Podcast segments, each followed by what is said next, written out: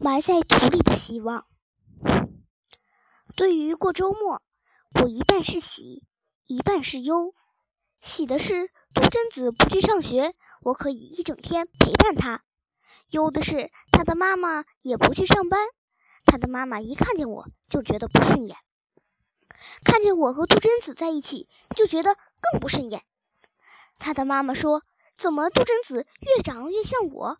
脸长成了猫脸，眼睛长成了一双猫眼睛。”杜真子说：“他就喜欢自己的猫脸和猫眼睛。”杜真子和他妈妈都喜欢在阳台上种植物。他的妈妈最喜欢那种名贵的兰草，当然，种兰草的也是那种特别名贵的花盆，有紫砂的，还有青花瓷的。杜真子却喜欢种土豆，他种的土豆就种在一个普通的小花盆里。这不值钱的土豆和那些名贵的兰草摆在一起，简直就成了杜真子妈妈的眼中钉、肉中刺。终于，在这个周末的早晨，趁杜真子还没有起床，杜真子的妈妈就把那盆土豆装进了一个黑色塑料袋里，提上电梯。我透过玻璃窗看见杜真子的妈妈把那个黑色垃圾袋扔进了垃圾桶里。杜真子妈妈空着两手，嘴里哼着歌。她回到家里，趁她捣鼓那些宝贝兰草时，我悄悄地溜了出去，上了电梯。红灯闪烁，到一楼了。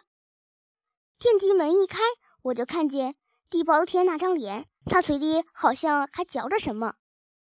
我知道他喜欢吃甜蒜，我怕闻到他嘴里的蒜味儿，赶赶紧把头扭向一边。猫哥，我嚼的是口香糖。地包天哈出一口气，顿时迎面扑来一股浓郁的薄荷香味儿。有一件事情让我百思不得其解：为什么只要我一走出电梯门，就能遇到地包天？地包天说：“这是一种心灵感应。”猫哥，你这是要去哪儿？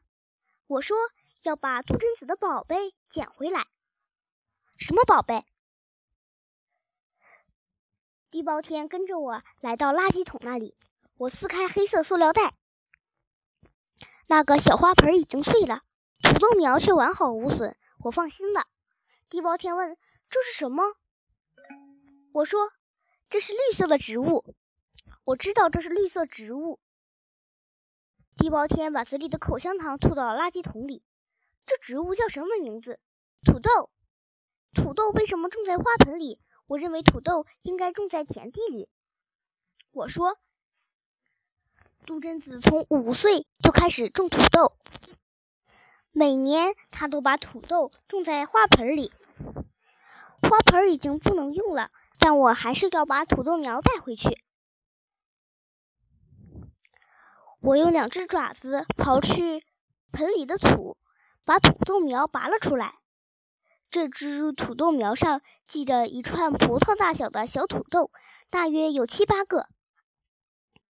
我现在明白杜真子为什么要种土豆了。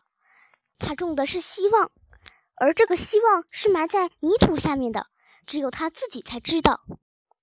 我想把那株小土豆衔回家，可我怕尖尖的牙齿伤了它。又怕小土豆脱落下来，地包天想了一个办法。他从垃圾桶里刨出一个塑料袋，把土豆装进去。我们俩把塑料袋拖到了电梯口。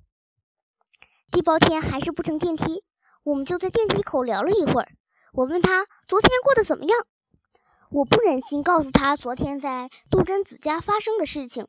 如果我告诉他他的同类被人杀了，然后被人炖来吃了，这实在太残忍了。地包天说：“他昨晚又失眠了，他一夜都在想着帅仔和他的保姆狗老头，他们之间有太多让他想不明白的事情。这些天，我却渐渐的明白了，老头的嫉妒心太强了，已经丧失了理智，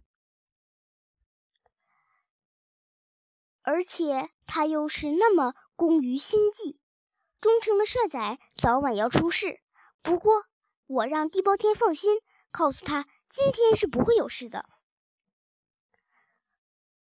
因为今天是星期日，帅仔和他的主人都在家，不会让他们俩单独出来行动的。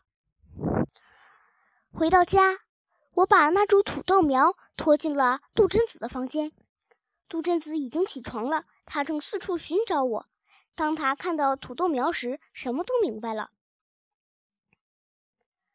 杜真子从阳台上搬来了一个十分名贵的紫砂花盆，里面种的是一株名贵的兰草，前两天被冻死了。杜真子用一把小小的铁锹松松土，小小心的把土豆苗上那几个小土豆放进土里。杜真子把种土豆的紫砂花盆放在了临窗的书桌上。窗外一片萧瑟，屋里却因为这一盆有生命的绿苗显得生机勃勃。